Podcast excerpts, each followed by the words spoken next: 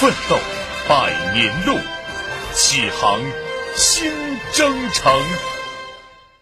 二零二零年度上海市科学技术奖昨天揭晓，共授奖二百八十一项人。中国科学院院士、复旦大学附属中山医院心内科主任葛军波获科技工程奖，十人获青年科技杰出贡献奖，四十五项成果获自然科学奖，三十三项成果获技术发明奖，一百八十一项成果获科技进步奖，十项成果获科学技术普及奖。美国籍专家布鲁斯 ·E· 瑞特曼获国际科技合作奖。在本年度科技进步奖中，产生了两项特等奖：阳山四期超大型自动化集装箱码头关键技术研究与应用与面向复杂场景的人物视觉理解技术及应用。至此，上海市科技奖特等奖自2012年设立以来，已经颁出了十二项。翻看本年度上海科技奖获奖名录，上海科研力量更加聚焦，面向世界科技前沿，面向经济主战场，面向国家重大需求，面向人民生命健康。科技创新策源功能不断增强，协同创新效应凸显。请听报道。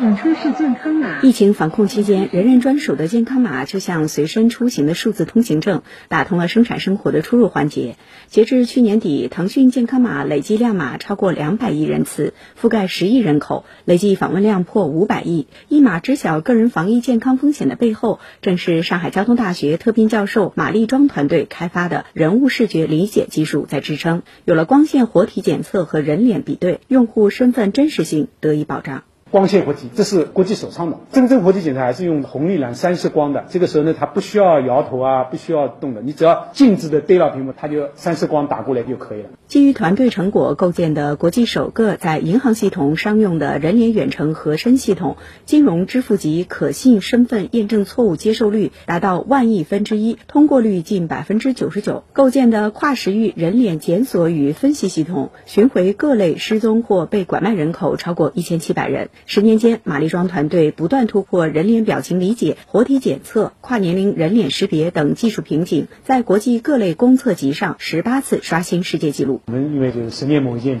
通过百万级别的数据集来训练，将精度是从不到百分之八十到八十几、九十几，最后呢是九十九点六、九十九点八，这样一步步向高峰攀登。不断挑战科技高峰，也在上海洋山深水港四期自动化码头上演。四艘大型集装箱船正停靠在码头前沿。百余辆无人驾驶自动导引车在堆场上往返穿梭。上港集团技术中心主任黄修松说：“大到整个码头的调度，小到一个机械动作，所有的步骤都由一个大脑在实时精准掌控。这便是由上海港自主研发的全自动化码头智能生产管理控制系统 iTOS。从计划层面、控制层面和作业的实施过程的控制和反馈，包括后台的监控，全是自动的。”然后加上我们是全域感知以后的实时控制，整个效率现在不低于传统码头，甚至比传统码头更高，就是我们的持续效率更高。打破国外垄断，实现技术反超，洋山四期已成为引领自动化码头界的硬核力量，而它的大脑还在不断迭代。上港集团副总裁方怀瑾说：“明年的洋山四期依然可期。”二二年的时候，我想这个码头还是这么大一个码头。但是我们的运行规模从四百万箱变成了六百万箱。第二个，所有和集装箱业务有关的船方也好，物流公司也好，车队也好，在我们阳山时期体验到的服务更流畅，效率也更高。每一个重大科技成果的背后，都蕴含着一个或一群人的科研初衷。治病能一个个救人，做科研却可以帮助无数病人。这是创造了冠心病治疗多项第一的中国科学院院士、中山医院心内科主任葛军波坚守的科研初衷。多年来，他尽可能的创造条件，鼓励科室每个人发挥专长，培养出多名心血管高端人才，获得一批具有原创性的重大科技成果。那真正的核心技术呢，应该靠我们自己在临床上发现。二零一五年，我们成立这个心血管的医生创新俱乐部，让年轻医生在临床发现目前解决不了的问题，一起去解决。过去这五年当中，诞生出一百多项专利，我们希望能够早日的造福病人。全球科创中心建设没有捷径，科技奖成果是创新成果的阶段性呈现，瞄准全球前沿，补短板拉长板。上海仍将重点聚焦原始创新，突破关键核心，打造集聚全球创新资源的强磁场，创新成果的原产地。以上由记者李雪梅报道。去年，一场新冠肺炎疫情突然来袭，科技成为战胜疫情的关键利器。二零二零年共有十九项相关疫情项目获得科技进步奖，获奖成果中大多为多单位合作完成，涉及高校、研究院所、企业和医院等各类机构，充分体现了产学研结合的特点。